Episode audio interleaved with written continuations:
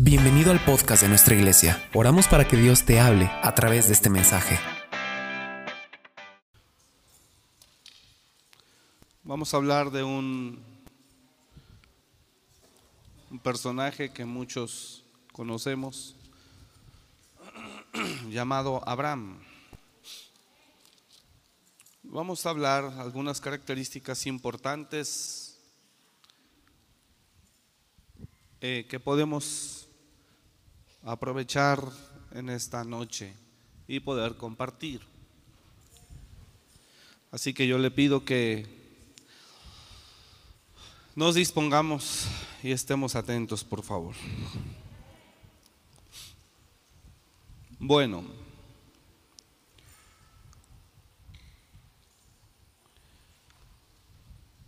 en el libro de, de, Génesis, en el capítulo 12, vemos arriba en su Biblia un subtema que dice, Dios llama a Abraham. Y es muy importante partir de ese entendimiento para poder comprender la enseñanza esta noche. Dios llama a Abraham. Ahí podemos poner, Dios llama a Omar o a Juan, o a Perla, o a María, o a Lupita. Eh, lo importante no es que Dios llame a una persona. Lo importante es qué tan dispuesta está esa persona para acudir al llamado de Dios. A lo largo de la historia, usted y yo encontramos gente a la que Dios ha llamado a lo largo de la escritura hay muchas personas que podemos observar que Dios ha llamado y los ha llamado con un, con un fin glorioso. Lo importante no es aquí que Dios llame a una persona. Lo importante aquí es mirar si la persona está dispuesta para acudir al llamado. Porque mire, que Dios llame a una persona no es difícil, pero que la persona acuda al llamado de Dios, ahí está lo complicado. A veces, aunque Dios nos promete tantas cosas dentro del llamado, a pesar de las promesas que podemos tener de parte de Dios, aún así a veces nos cuesta mucho acudir a ese llamado. Eh, cuando Dios nos toma, nos toma en un estado de necesidad, al menos en la mayoría, creo que así puede, así ocurrió.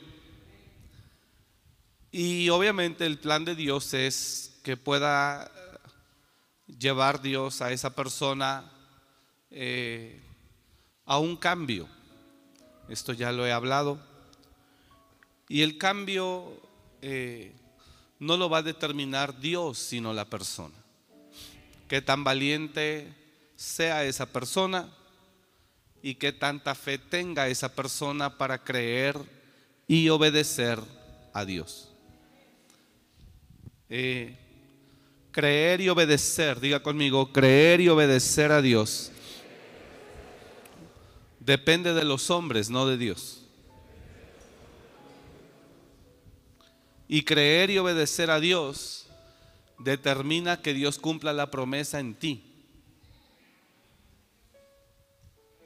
Entonces, creer y obedecer es algo que no todos los creyentes hacemos. Creer y obedecer no es algo que todos los creyentes hagamos.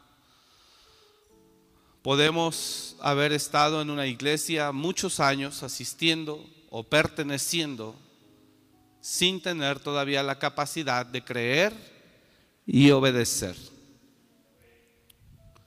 Para que una persona pueda alcanzar las promesas que Dios tiene para él o para ella, esta persona necesariamente tiene que creer y obedecer a Dios. Diga conmigo, la promesa no se alcanza si no se cree y se obedece primero. ¿Me está escuchando? La promesa no se alcanza o no podemos alcanzar la promesa que Dios tiene para nosotros si nosotros primero no tenemos la capacidad para creer y obedecer. Eh, viene a mi mente cuando Agar está cansada de la situación que vive, está muy cansada de la situación que vive con su, con su jefa o patrona o ama, la esposa de Abraham. Sara eh, oprimía demasiado a Agar. Y llegó un momento en el que Agar sale corriendo y va por el desierto. Y de repente Agar eh, se encuentra o aparece un ángel y el ángel le pregunta a Agar, ¿de dónde vienes? ¿Y a dónde vas? Y ella dice claramente, huyo de mi señora. Ya no soporto estar con ella. Me aflige demasiado. Me oprime demasiado. Entonces, Agar está huyendo de una situación compleja una situación dolorosa. Y mira el consejo que Dios le da a través del ángel. Le dice que se regrese. Y para que Agar se regresara, necesitaba ser más fuerte su fe y su obediencia que su dolor y su aflicción. Para que alguien pueda obedecer a Dios, Necesita ser más grande su fe y su obediencia que su aflicción y el dolor que esté viviendo en el momento. No sé si me expliqué. No es, voy a hablar yo de Abraham 12, de Génesis 12, perdón, de Abraham, pero le expreso sobre la historia de Agar. En el verso, en el capítulo 16 de Génesis, no vaya usted, solamente va multimedia por favor. En Génesis 16, verso 7, eh, desde el verso 6, por favor.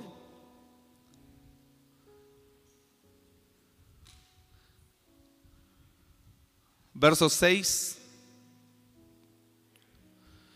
Y respondió Abraham a Sarai, he aquí tu sierva está en tu mano, haz con ella lo que bien te parezca. Y como Saraí la afligía, ella huyó de su presencia.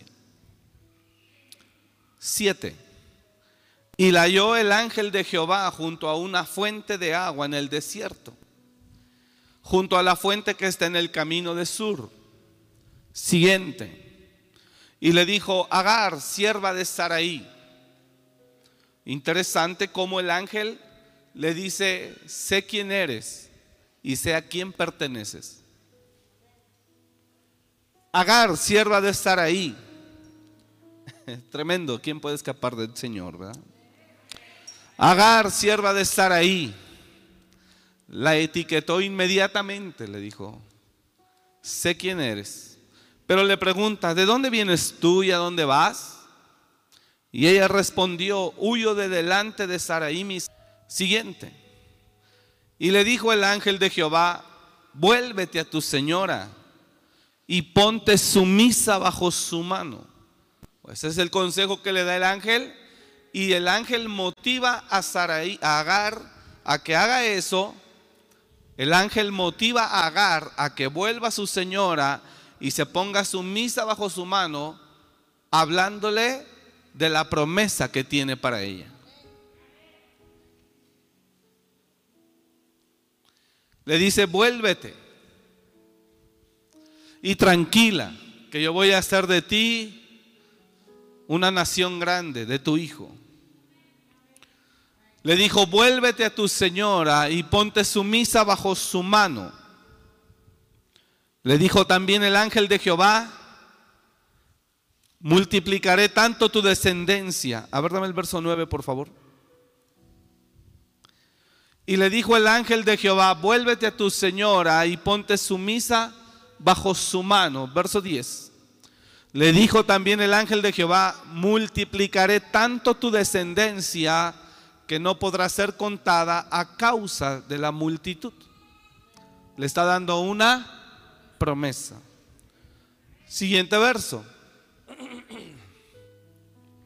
Además le dijo el ángel de Jehová, he aquí que has concebido y darás a luz un hijo y llamarás su nombre Ismael, porque Jehová ha oído tu aflicción. Entonces, Agar regresa y vive el proceso que Dios tenía que Dios había elegido para ella para poder cumplir una promesa. Mira hermano, el, el paso más importante para un cristiano es ese mismo. Usted puede estar asistiendo a una iglesia cristiana toda su vida, pero mientras usted no dé el paso definitivo, su historia no cambiará. La promesa no se alcanzará. Tiene que haber en su vida un rompimiento que genere un parteaguas. Dios tuvo que enviar a su Hijo Jesús para cambiar la historia, la época y las eras en la tierra. Y por eso, hace más de dos mil años, se dice 100 años antes de Cristo. Hace 1800 años se dice 200 eh, años después de Cristo. Si tú quieres que tu vida cambie y puedas alcanzar la promesa, tienes que, bajo obediencia y dirección divina, ser valiente y hacer los cambios necesarios para que entonces se pueda materializar lo que Dios te prometió.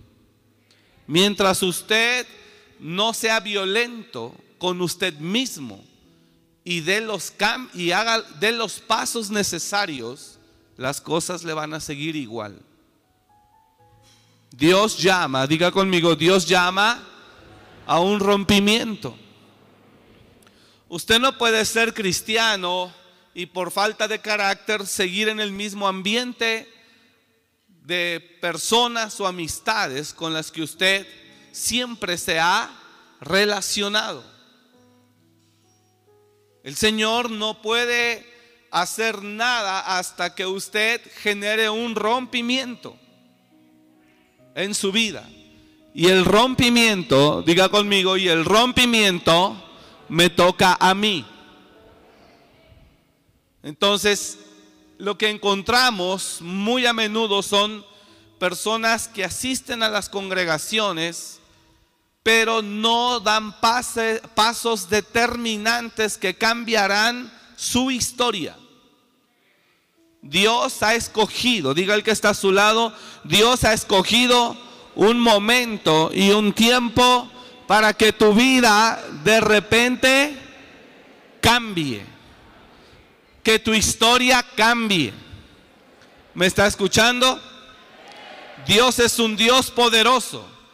Cuando hablamos de un Dios poderoso, es que Él de un momento a otro puede cambiar el rumbo de tu vida. Dios de un momento a otro puede cambiar tu historia. Dios de un momento a otro puede transformar un sequedal en un, en un valle eh, de bendición.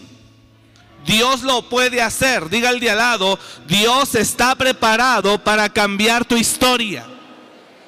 Si me está entendiendo? Vamos, diga el de al lado, Dios está preparado para cambiar tu historia. Vamos, diga el de al lado, Dios está preparado para cambiar tu nombre.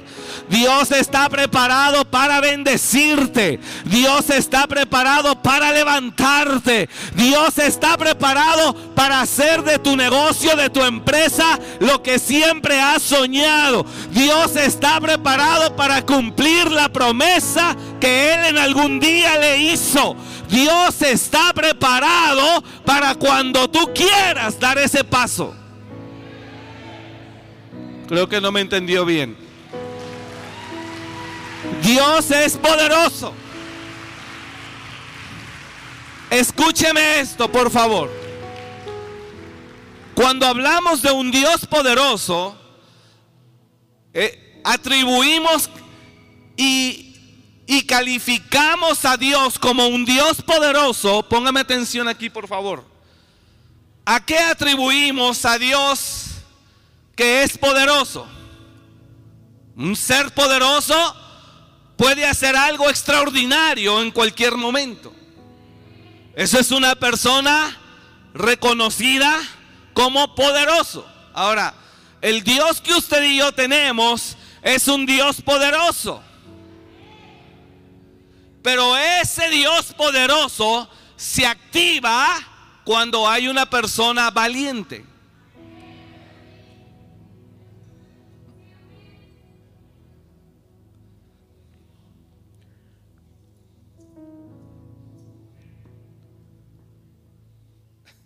¿Usted comprendió eso?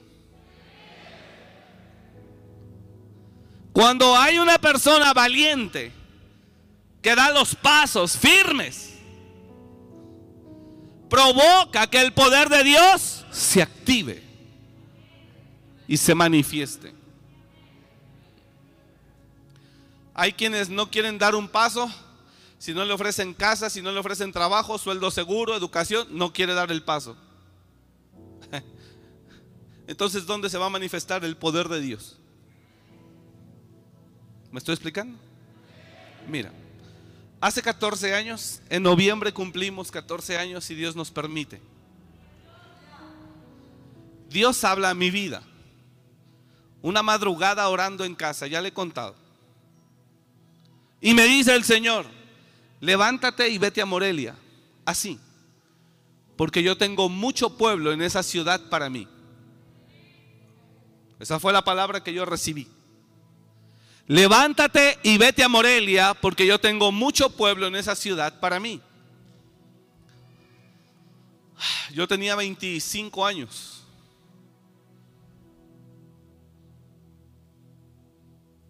Tenía un pastor. Si algo me enseñó, si algo me enseñó mi pastor, fue a obedecer.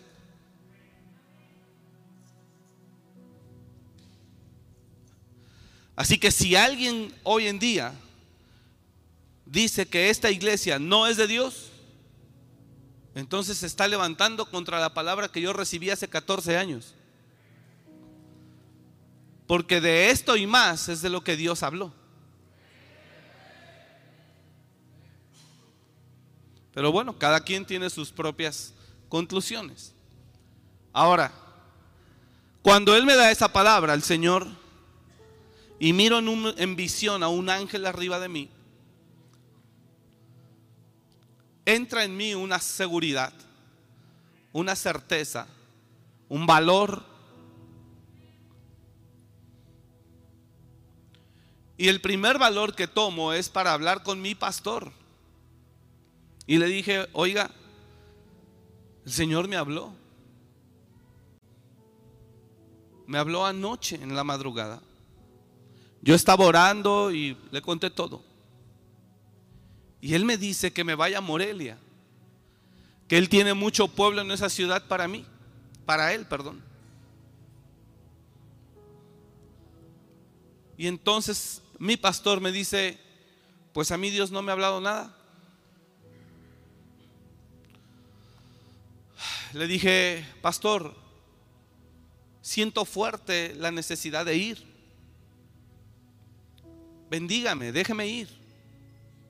Mire que si es mi alma y yo me emocioné y no se logra nada, yo regreso, pido perdón como el hijo pródigo y donde usted me ponga, no tengo problema.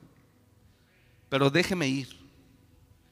Y él se puso más firme y me dijo, no, yo no te dejo ir ni yo te envío. Y si te vas, te vas en maldición. Y me dijo, y vas a fracasar. Porque a mí Dios no me ha dicho nada. Entonces imagínense, complica más las cosas. Y cuando termino de hablar con él, yo sigo sintiendo fuerte eso. Aquí en Morelia no me esperaban una multitud de personas, nadie me había ofrecido casa, no había nada. Venir acá era una locura.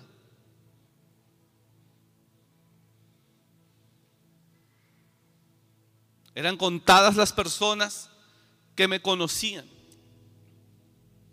Pero la instrucción de Dios fue muy clara. Entonces vuelvo a hablar con mi pastor y le dije, pastor, yo quisiera que usted me dé la cobertura, porque usted es mi pastor, usted es mi padre, porque yo me quiero ir, quiero ir, porque siento fuerte de Dios hacerlo. Y me dijo, no, yo no te doy cobertura, y si tú te vas, se acaba todo. No tenemos nada que ver tú y yo, de ningún tipo. Yo viví con él. Él fue la persona que Dios usó para que yo fuera restaurado de la calle y de las drogas.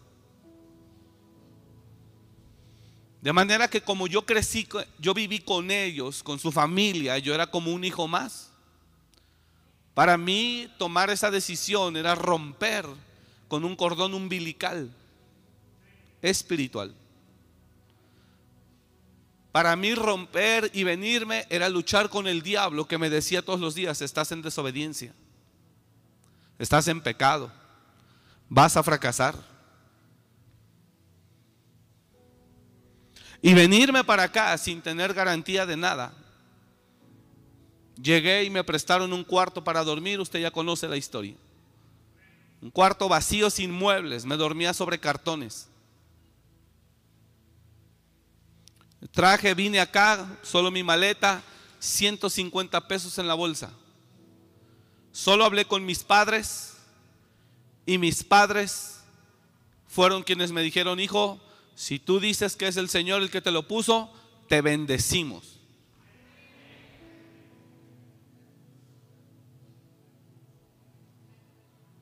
Y entonces yo me vine acá con la bendición de mis padres.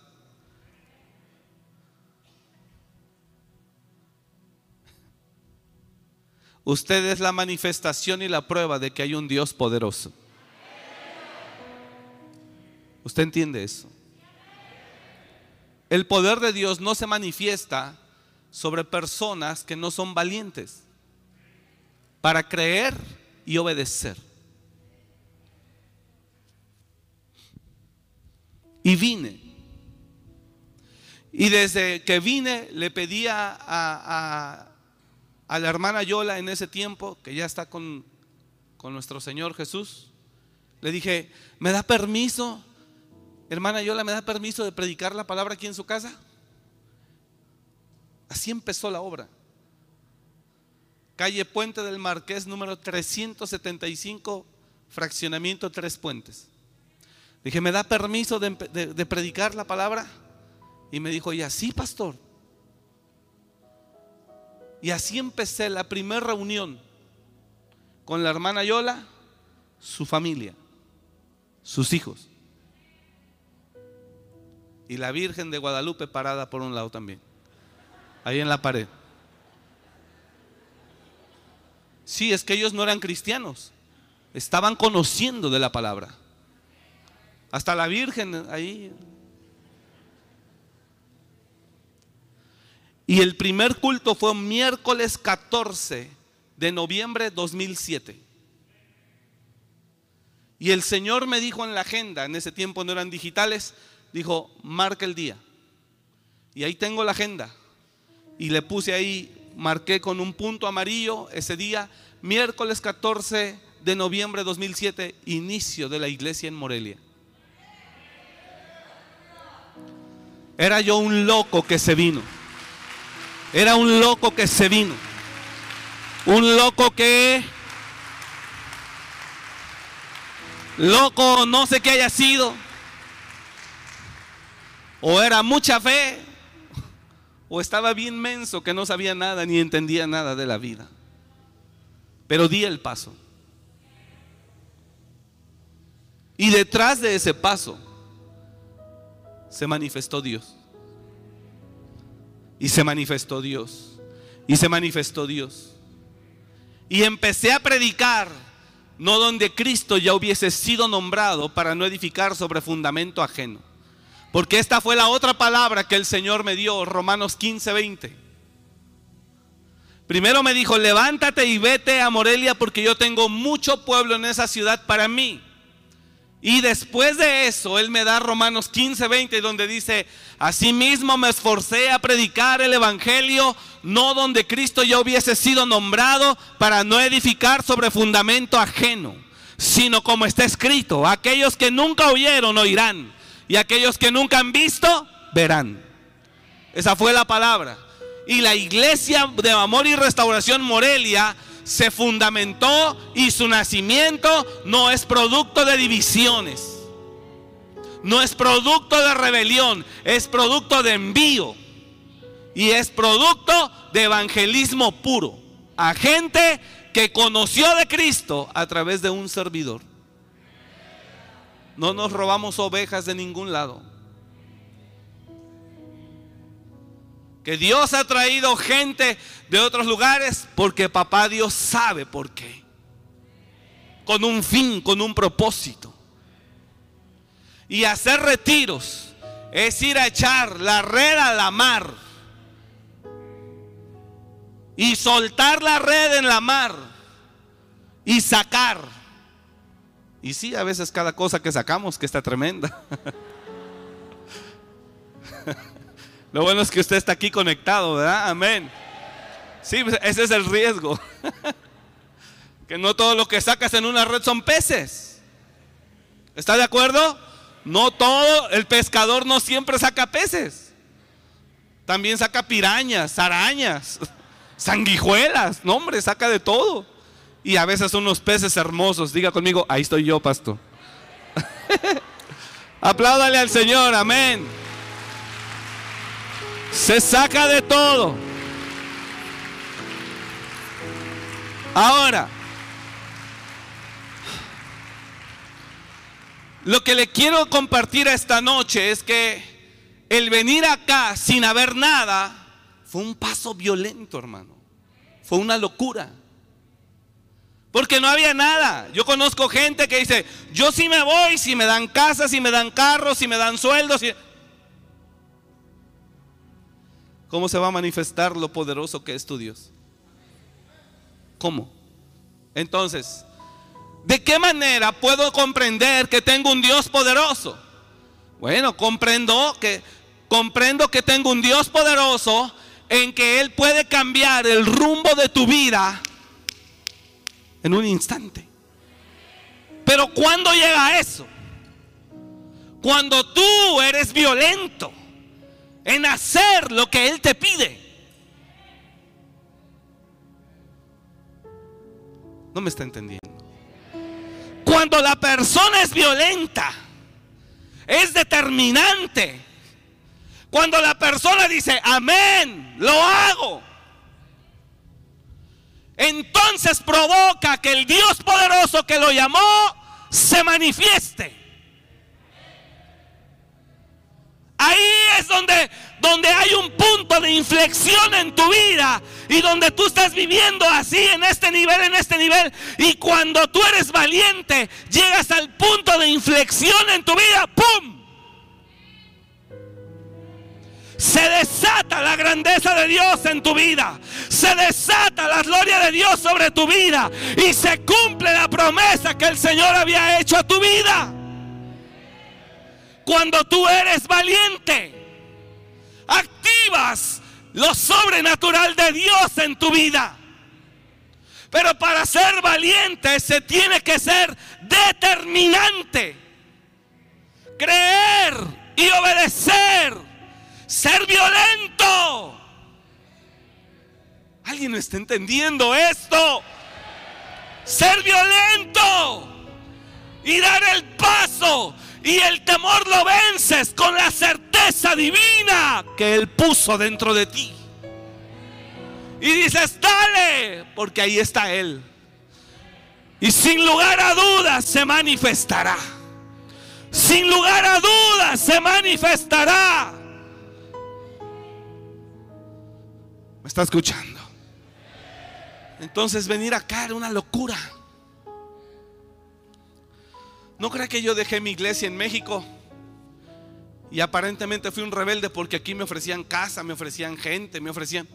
No, no había nada.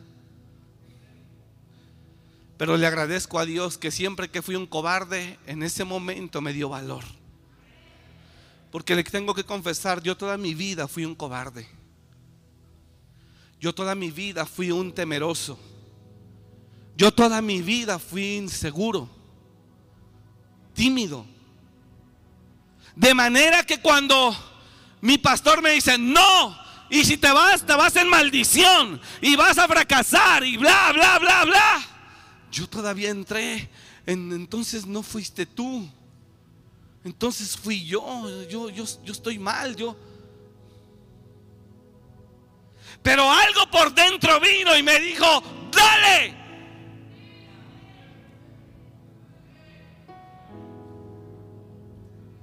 Hoy Él sabe cómo estamos.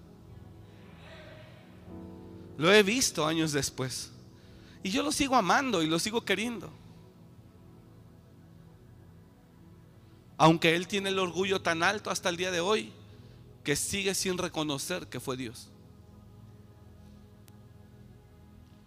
Pero Él sabe todo. Fue una locura. Cuando se activa lo poderoso que es Dios? Cuando hay un hombre valiente. ¿Me está escuchando? Diga el que está a su lado, donde hay un hombre valiente o una mujer valiente, ahí se manifestará Dios con toda su gloria y con todo su poder. Hombres valientes. Apláudale fuerte a Él. El Señor llama para que aquí haya, se levante gente valiente. Gente valiente. ¿Por qué cree que dice Job 22, 28? Determinarás a sí mismo una cosa. Te será firme y sobre ella resplandecerá luz en tu camino. Job 22, 28. Determinarás a sí mismo una cosa. Ah, valiente. Determinarás a sí mismo una cosa Mire lo que dice. Después, te será firme. O sea, usted se va a mantener ahí en lo que decidió. Te será firme. ¿Y qué dice? Y resplandecerá luz en tu camino. Dice la escritura también, el reino de los cielos sufre violencia, pero solo los valientes lo conquistan. El reino de los cielos sufre violencia, pero solo los valientes lo arrebatan.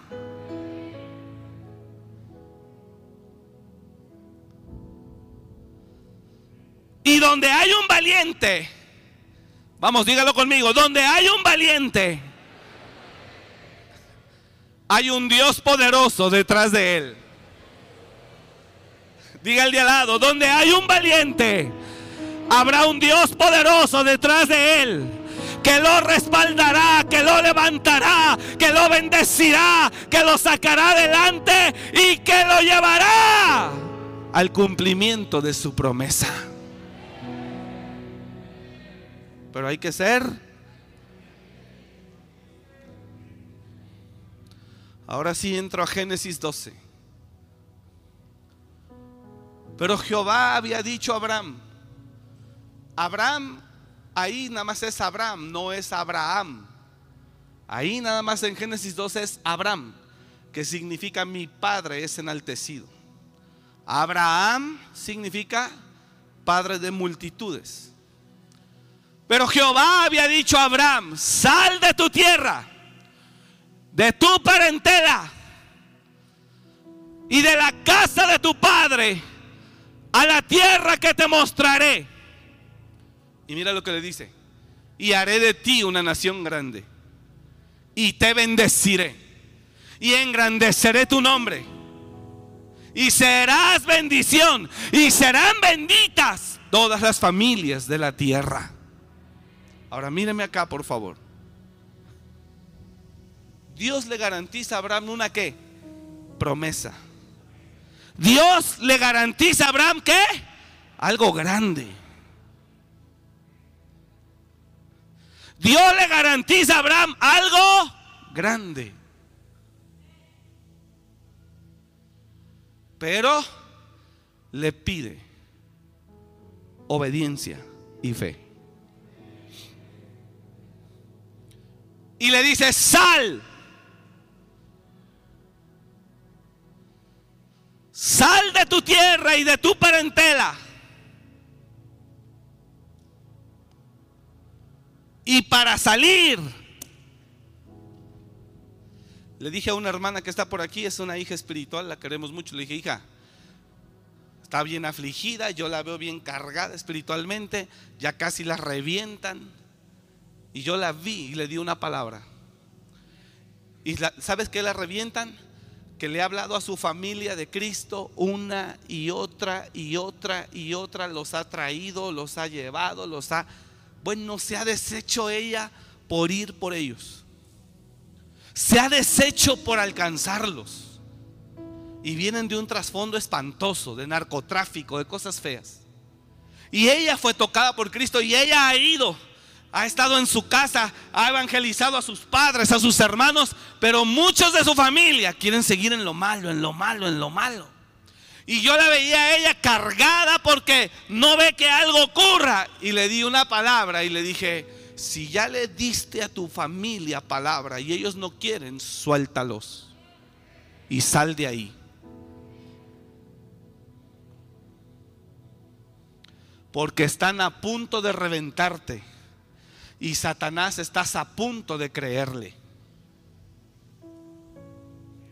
Estás a punto de creerle al diablo que Dios no cumple promesas. Así que sal ya. Si ya les hablaste y quieren seguir mal, y ya les hablaste y quieren seguir mal y ya les hablaste y ya les hablaste y ya les hablaste y ya les dijiste y ya los trajiste, pero no quieren, suéltalos. Sal tú. Pero es que es mi sangre, es mi familia, lo sé.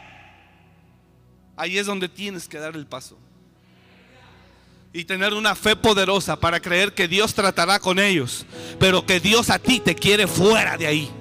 Dios a ti te quiere fuera. Dios a ti te quiere que salgas. Dios a ti quiere que sueltes. Si ya les hablaste, si ya les predicaste, si ya los invitaste, si ya les dijiste y no quieren y no quieren, suéltalos y sal. Deja que Dios obre en el tiempo con cada uno de ellos. No sé si me está comprendiendo. Es que me duelen, pastor. Son mi familia, yo lo sé. Pero si no quieren, si ya les diste frutos de una vida diferente, si ya les diste frutos de que por medio de Cristo se puede vivir y mejor, y no quieren, sal. Pero se requiere ser valiente. Y es ahí donde muchos cristianos, puedes pasar toda tu vida congregándote, pero mientras no des ese paso de valentía, de fe, de obediencia, tu vida será la misma. En esta misma línea seguirás de vida. Todo parecido, todo parecido.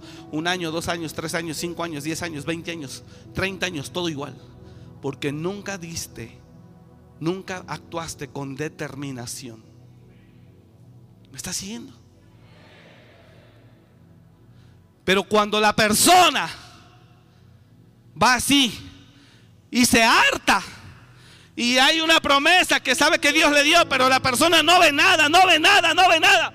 ¿Sabes por qué no ven nada las personas que tienen promesas y no ven nada y pasan los años? Porque no han sido lo suficientemente valientes para creer y obedecer. Pero cuando la persona su vida está así, está así, y ya se hartó, ya se hartó, ya se hartó, entonces la persona va a romper, a generar un rompimiento en su propia vida. Y cuando genere un rompimiento de su propia vida, acudiendo en obediencia al llamado de Dios, entonces va a llegar a un punto de inflexión donde la persona tocando ahí, ¡pum!, sube. Y su vida cambia en un instante. Si usted supiera la vida que yo tenía, oh, una vida miserable, llena de fracaso.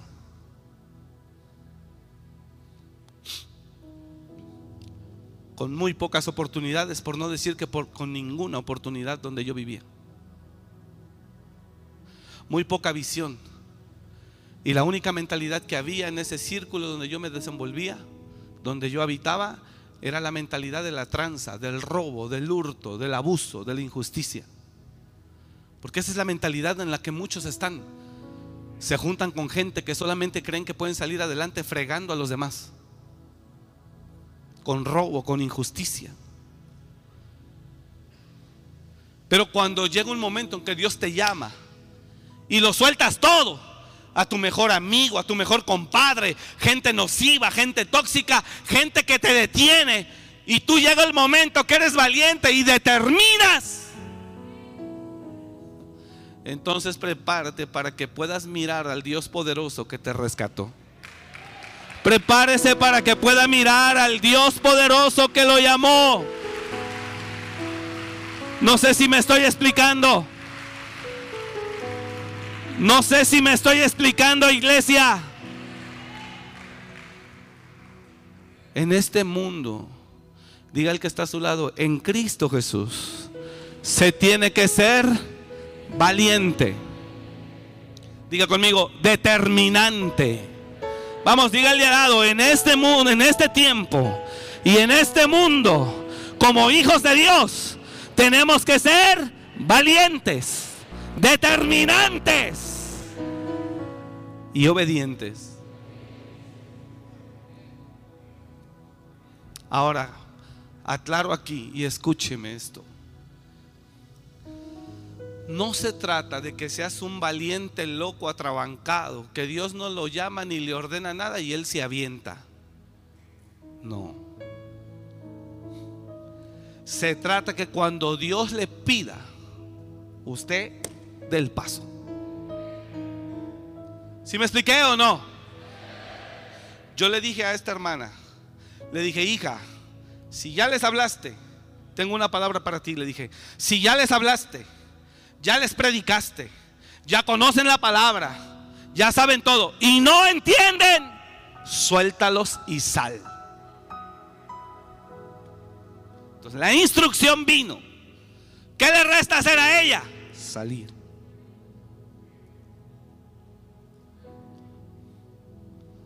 Ahora, Génesis 12.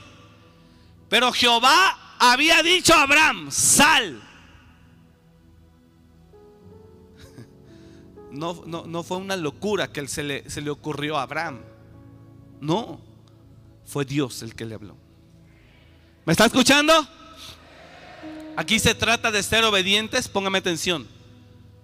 Se trata de ser obedientes para obedecer la voluntad del Señor. No se trata de ser obedientes, o, perdón, no se trata de ser valientes para movernos como uno quiera. No, es valiente bajo la instrucción divina. Porque si nos montamos a otra historia, dice la Biblia que en los tiempos de Noemí hubo hambre en Belén. Hubo mucha escasez. Y el esposo de Noemí el esposo de Noemí, cuando ve que hay hambre en Belén, Belén significa la casa del pan o la casa de la provisión. Imagínense qué tremendo. Y cuando el esposo de Noemí ve que hay hambre en Belén, sin consultar a Dios, él agarra a su esposa, a sus dos hijos y se va a Moab. Sin consultar a Dios, a Moab, buscando un mejor, un mejor horizonte, una mejor, un mejor porvenir. Y así muchos. Sin que Dios nos ordene, ¡pum! Nos atrabancamos y nos vamos según en la lucha, en la búsqueda de un mejor futuro. Y así se fue. El esposo de Noemí los toma, se los lleva y van a vivir a tierra de Moab. Allá muere el marido con los moabitas. Anduvieron 10 años por allá. Nada más fue a que se muriera el marido. Se muere el, el primer hijo. Después se muere el segundo hijo. Y queda Noemí en Moab sola. Y, no, y Noemí se ve y dice, ¿qué hago aquí? Sola. Le dice a las nueras que se habían casado con sus hijos, váyanse, no tengo ya más hijos que darles. Yo ya me voy para Belén, esa es mi tierra y voy muy mal. Váyanse a su casa, les dice. Y encontramos ahí a una nuera de las dos que sí se fue. Y encontramos ahí a una mujer llamada Ruth que aceptó la fe de Noemí. Y Ruth le dijo, no me pidas que te deje, porque a donde tú vayas iré yo. Tu Dios será mi Dios. Y donde estés tú estaré yo. Ah, qué valiente fue esa Ruth. Fue violenta la Ruth. Y le fue bien. De al lado, le fue bien a Ruth por ser valiente.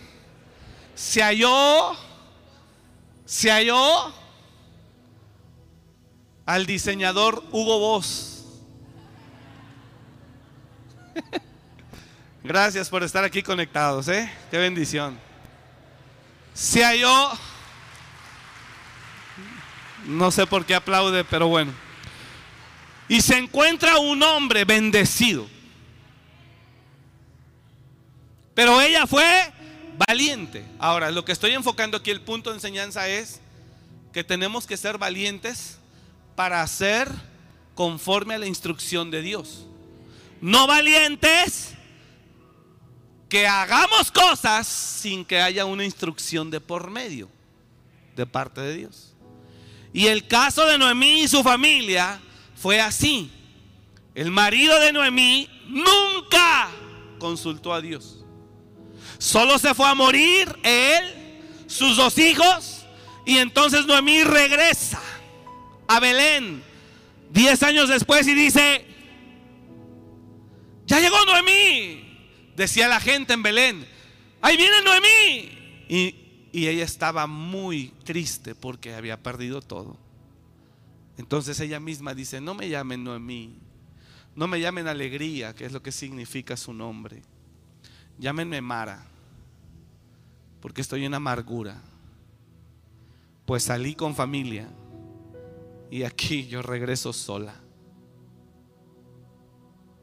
Entonces, el cristiano debe de ser valiente para obedecer la instrucción de Dios y tener la fe suficiente para creerle a Dios. Aunque la instrucción de Dios te dirija hacia un punto de aflicción. Diga al de al lado, tienes que ser valiente para obedecer a Dios. Aunque Dios mismo te esté dirigiendo a un punto de aflicción. Póngame atención aquí, por favor, escúcheme. Si está acá, ahora escúcheme. ¿Hacia dónde iba Jacob en Betel que Dios le dijo, te voy a bendecir? ¿Hacia dónde Dios lo dirigía? Con Labán su tío. Y Jacob dijo, pues ni modo. Pero Dios le dijo que era para allá. Y lo hizo.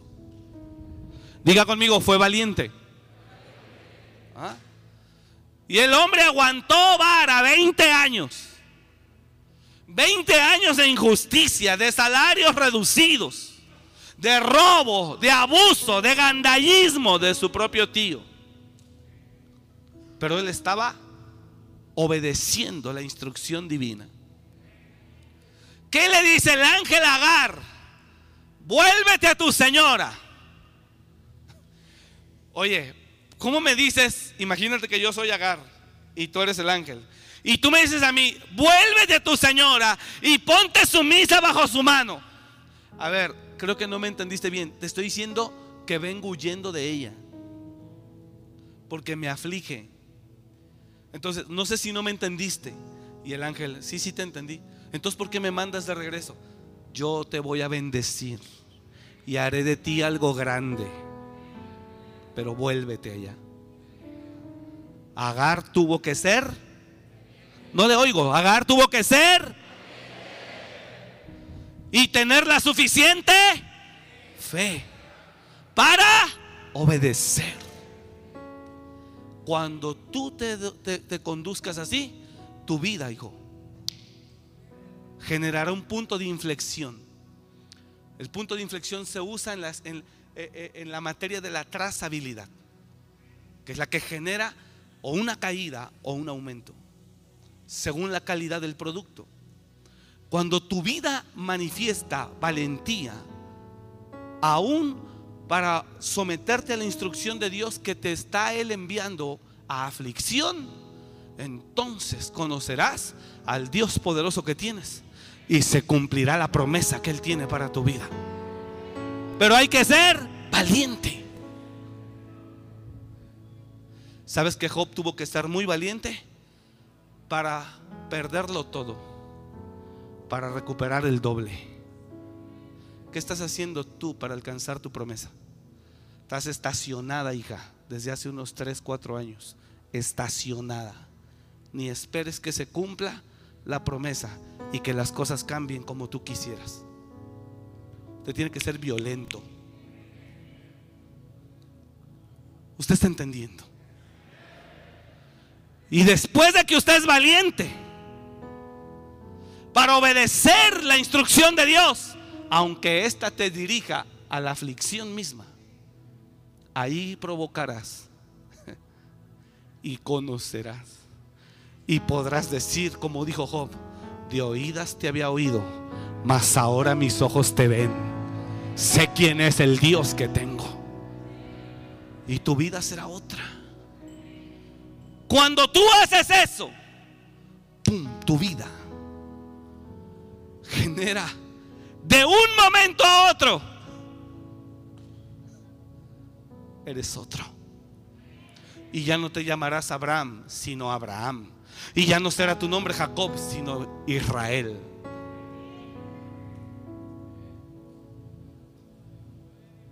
El reino de los cielos sufre violencia, pero solo los valientes lo arrebatan. Y hay que ser violentos. Dije, hay que ser violentos. ¿Para qué? Para obedecer a Dios. Hermano, somos bien violentos, pero para desobedecer a Dios estamos tremendos. No, no, no, hay que cambiar el chip. Diga conmigo, violentos. Diga al de al lado, violentos para obedecer a Dios. Termino. ¿Abraham tuvo que ser valiente? Dígame, ¿Abraham tuvo que ser valiente, sí o no? Le costó un poquito primero. Porque le dijo Dios, sal de tu tierra y de tu parentela. Oiga, ¿por qué Dios le dice tu parentela? Tu gente. Y vete a la tierra que te mostraré. Y haré de ti una nación grande.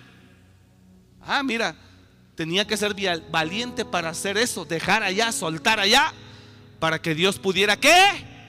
Hacer de él una nación grande. O sea que si Abraham no lo hubiera hecho, ¿cómo Dios hace la nación grande? ¿Cómo? ¿Cómo Dios lo multiplicará como el polvo de la tierra?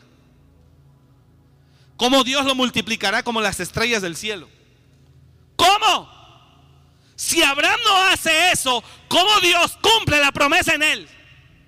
Si Abraham no hace eso, ¿cómo Dios manifiesta lo poderoso que es él? Por eso le digo, detrás de un valiente que obedece la instrucción de Dios, aunque esta instrucción de Dios te conduzca a aflicción, entonces no se manifestará el poderoso que te manda o que hay detrás de ti. Pero cuando hay un valiente, hay un poderoso que está ahí detrás.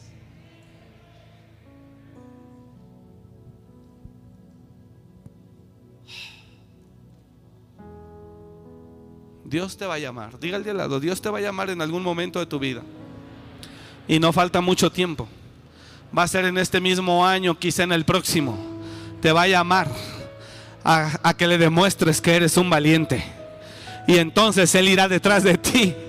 Ah, Él irá detrás de ti y cumplirá la promesa. Prepárese. Prepárese.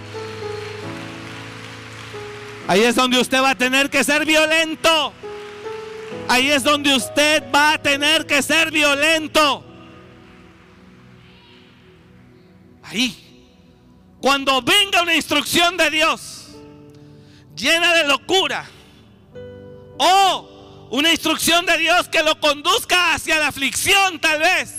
Y usted le va a decir, en lugar de decirle, a ver Señor, creo que te equivocaste, o sea, te estoy diciendo que de allá vengo, estoy sufriendo, y quieres que regrese.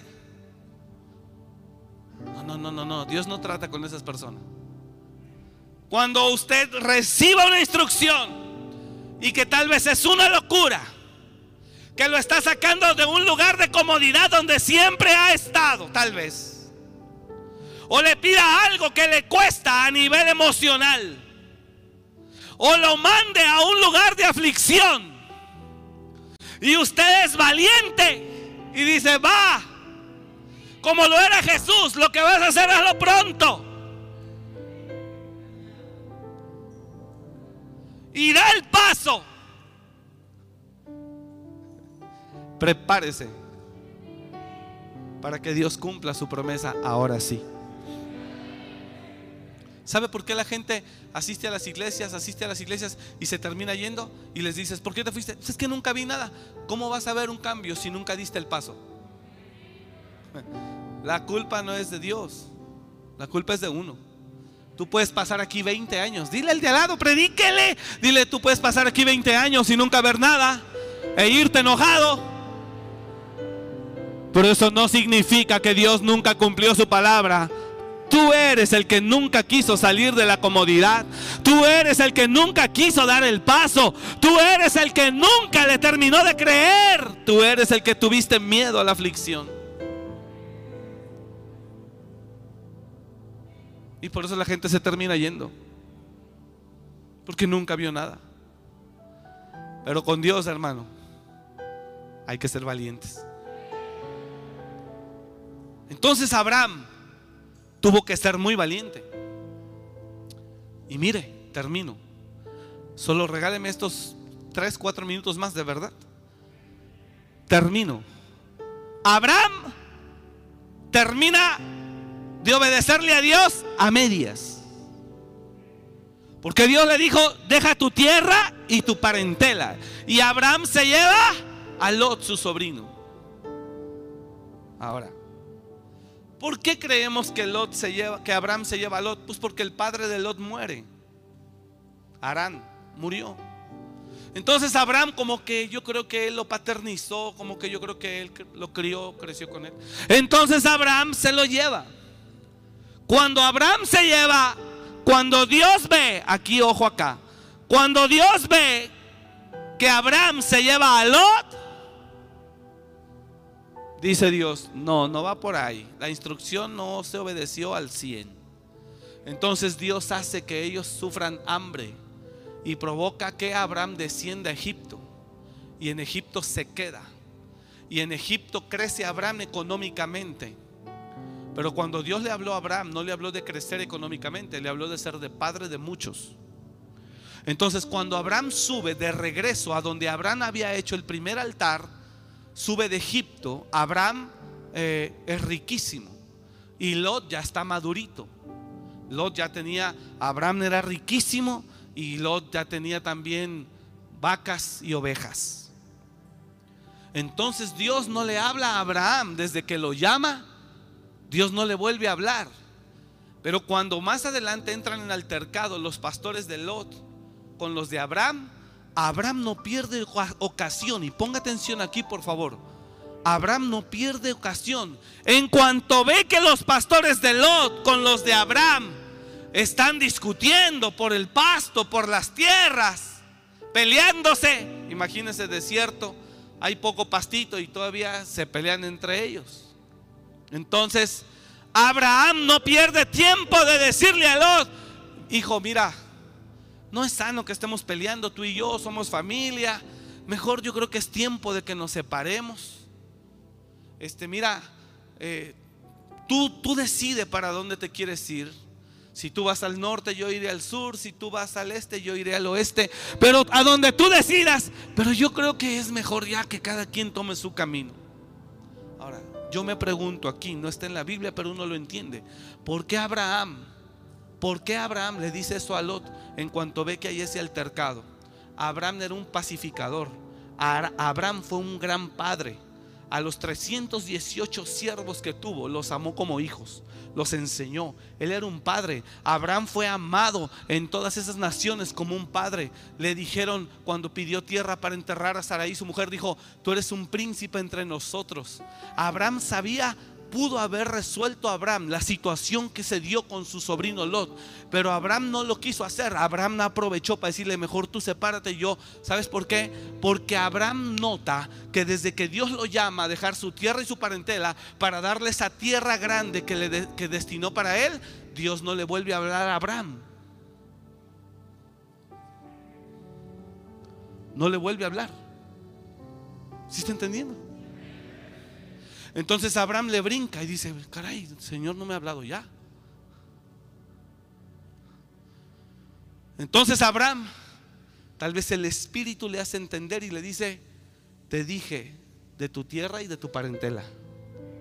Y Abraham tal vez entiende en el Espíritu y dice, ah, el que está deteniendo que Dios cumpla su promesa en mí es mi sobrinito.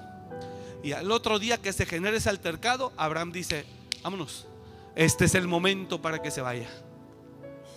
Y mire lo que dice la escritura para que vea que así es cierto la, novela que le estoy contando. Mire que así es cierto. ¿Sabes por qué? Porque en cuanto Abraham y Lot se separan, dice que inmediatamente Jehová habló a Abraham. Y le vuelve a recordar lo mismo. La tierra te la daré a ti y a tu descendencia. Es impresionante. Mire lo que dice ahí. Esto está en el capítulo 13 más adelante. Es tremendo, dice. Mire, dice.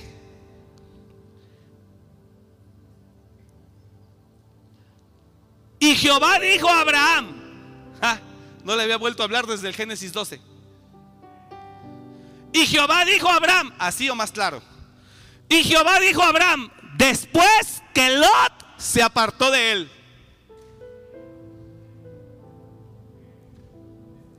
Así que mientras tú no seas valiente para sacudirte lo que tú sabes que te tienes que sacudir, mientras tú no seas valiente para soltar lo que tienes que soltar, que tú sabes, Mientras tú no seas valiente para ya someterte, obedecer, creer. Mientras tú no seas obediente para ya alinearte, valiente para ya alinearte, difícilmente Dios te volverá a hablar.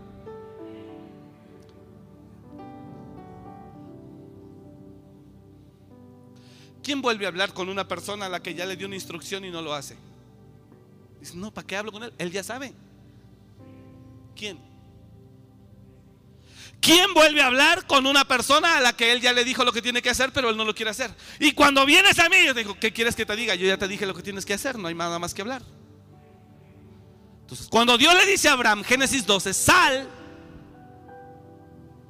de tu tierra y tu parentela, Abraham se lleva a Lot. Cuando Dios ve que Abraham se lleva a Lot, Dios ya no le dice nada, se queda calladito. Y hasta Génesis 13 fueron a Egipto, allá estuvieron unos años, se hicieron ricos, regresan. Dios no le habla a Abraham. Y cuando se da el altercado, se separan. Ahí la Biblia lo dice. Y en cuanto se separan, ¿qué dice? Dios llama a Abraham. ¿Qué vio Dios ahí en Abraham? Que se qué? Alineó. Y Jehová dijo a Abraham, después que Lot se apartó de él, alza tus ojos y mira, desde el lugar donde estás hacia el norte y el sur, al oriente y al occidente, alza tus ojos, porque toda la tierra que ves, la daré a ti y a tu descendencia para siempre. Dios le vuelve a hablar a Abraham lo mismo que le habló en Génesis 12. Pero ¿por qué ella no se lo habló? Porque andaba con Lot. Entonces, no basta ser cristiano y asistir a una iglesia. Así te la puedes pasar toda la vida. Dile al de al lado, así te la puedes pasar toda la vida. Y la promesa seguirá esperándote. Diga conmigo, no basta ser cristiano y asistir a una iglesia. Es necesario, vamos, dígalo, es necesario ser valiente para obedecer la instrucción de Dios. Y cuando usted obedece la instrucción de Dios, el poder de Dios se manifiesta. Y cuando se manifiesta el poder de Dios, así, así te cambia la vida. Así, pum. Y así como te cambia la vida, dices, wow, vaya que es un Dios poderoso. Yo no hubiera podido lograr lo que soy ni lo que tengo en 100 años de vida. Wow, vaya que Dios es un Dios poderoso. Fui valiente y Él cambió mi vida. ¿Alguien lo puede decir así? Fui valiente y Él cambió mi vida. ¿Alguien lo puede entender así? Fui valiente y Él cambió mi vida.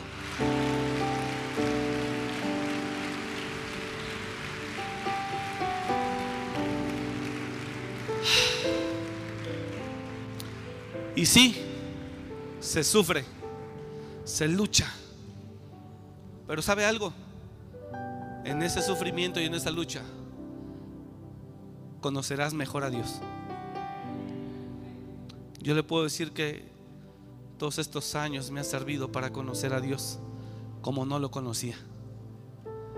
Y he conocido a un Dios que es bueno, que nos ama, que está con nosotros pero que quiere que sea valiente. ¿Valiente para qué? ¿Para hacer locuras? No, para obedecer su instrucción cuando ésta llegue. Y si la instrucción es, me conduce a un punto de aflicción, pues jalo, va que va. Porque en manos de Él no hay nada que temer. Todo Él tiene bajo control. Él es nuestro Padre. Así que, échele. Y sea valiente. Y dele para adelante en el nombre de Jesús. Para que experimentes a ese Dios poderoso que te llamó. Y que pueda ver la promesa cumplida. En el nombre de Jesús. Dele para adelante, iglesia. Sea valiente. No tema. El Señor está ahí. Levántese en el nombre de Jesús, porque Dios lo quiere sorprender. Y tú lo, glorificarás y lo alabarás, porque verás que tu Dios es grande y es poderoso. Él es bueno, pero necesita gente valiente, como Abraham. Él obedeció. Le costó un procesito más pero al final lo hizo. Y Dios lo bendijo. Lo hizo Padre de muchedumbre. Lo hizo Padre de naciones. Y cumplió su promesa en él. ¿Puede decir amén? Así que si la instrucción del Espíritu Santo dentro de ti es, deja esto, deja aquello, sal de aquí, obedezca. Porque si no, así te van a pasar 30 años y no verás la promesa cumplida. Dios es un Dios de gente valiente. 16:13 de Corintios. Primera carta. Con esa concluyo. Velad. Estad firmes en la fe. Y mira lo que dice. Portaos varonilmente y esforzaos. Velad.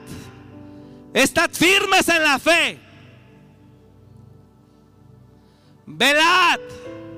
No pierda la fe. Estad firme en la fe. Pórtese como machincito. Pórtese varonilmente. Y esforzado.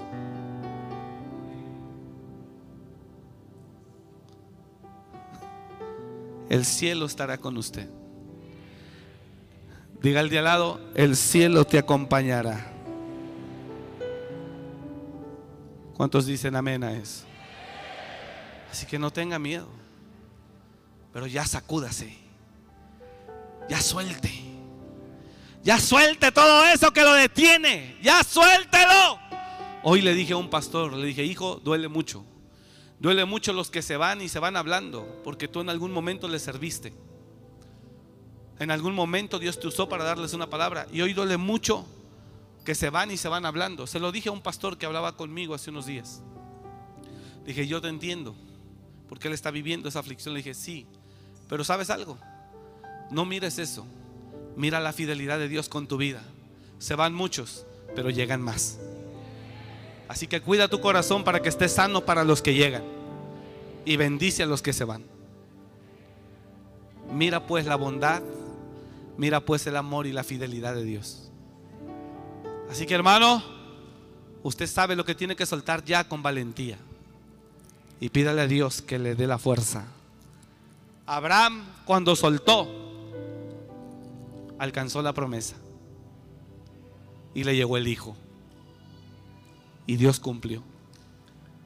Y si hablamos otra vez de procesos, pues después Abraham, aún con el hijo nacido, tuvo que venirle otro procesito. Pero nada que no esté bajo el control de Dios. Así que confíe que Dios tiene el control de su vida. Amén. Dele un aplauso a Él fuerte, fuerte. Apláudale a Él.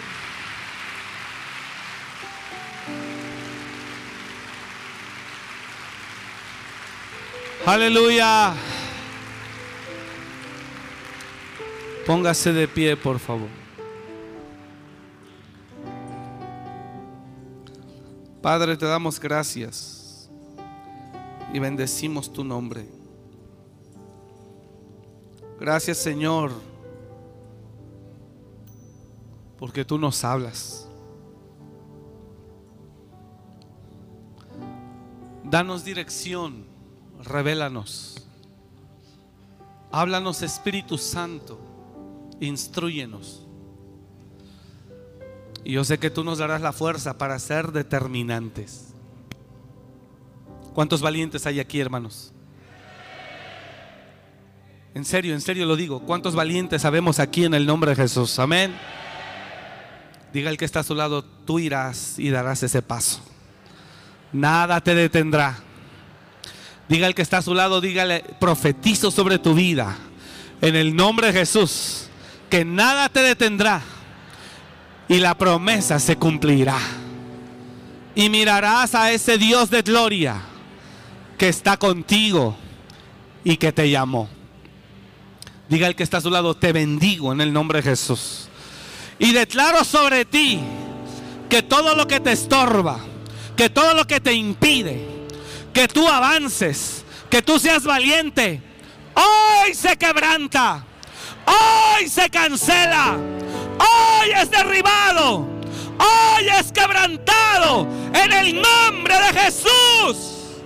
Todo eso que te detiene, todo eso ahora se va en el nombre de Jesús. Pierde su poder. Rabacanda, rabaquita, rabasondo, robocoto. Reacanda, rabacanda, rabacaya. Todo eso que te impide, ahora se deshace. Ligaduras, ataduras, temores, inseguridades se cancelan en el nombre de Jesús. En el nombre de Jesús. Rababakinda, rababasaya. En el nombre de Jesús, Señor. Declaro que tú obrarás en ellos. Y tú, Señor, los llevarás al cumplimiento de tu palabra. Bendecimos estas familias. Te bendigo en el nombre de Jesús. Bendecimos tu matrimonio, bendigo tu casa. Bendecimos tu familia, iglesia. Iglesia de amor y restauración. Hermanos que están conectados, bendecimos su casa. Iglesia de amor y restauración, bendecimos tu familia. Bendecimos a tus hijos, tu descendencia.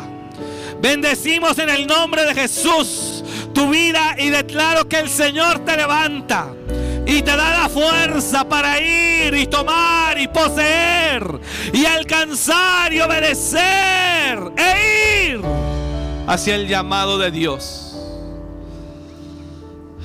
En el nombre de Jesús, Señor, declaro tu gloria sobre ellos. Bendigo a cada uno esta noche y te damos gracias, Señor, por su vida. Gracias, Padre, en el nombre de Cristo Jesús. Gracias, Señor. Gracias por escuchar este mensaje. Comparte y suscríbete. Para más información de nuestro ministerio visita www.amoryrestauracionmorelia.org.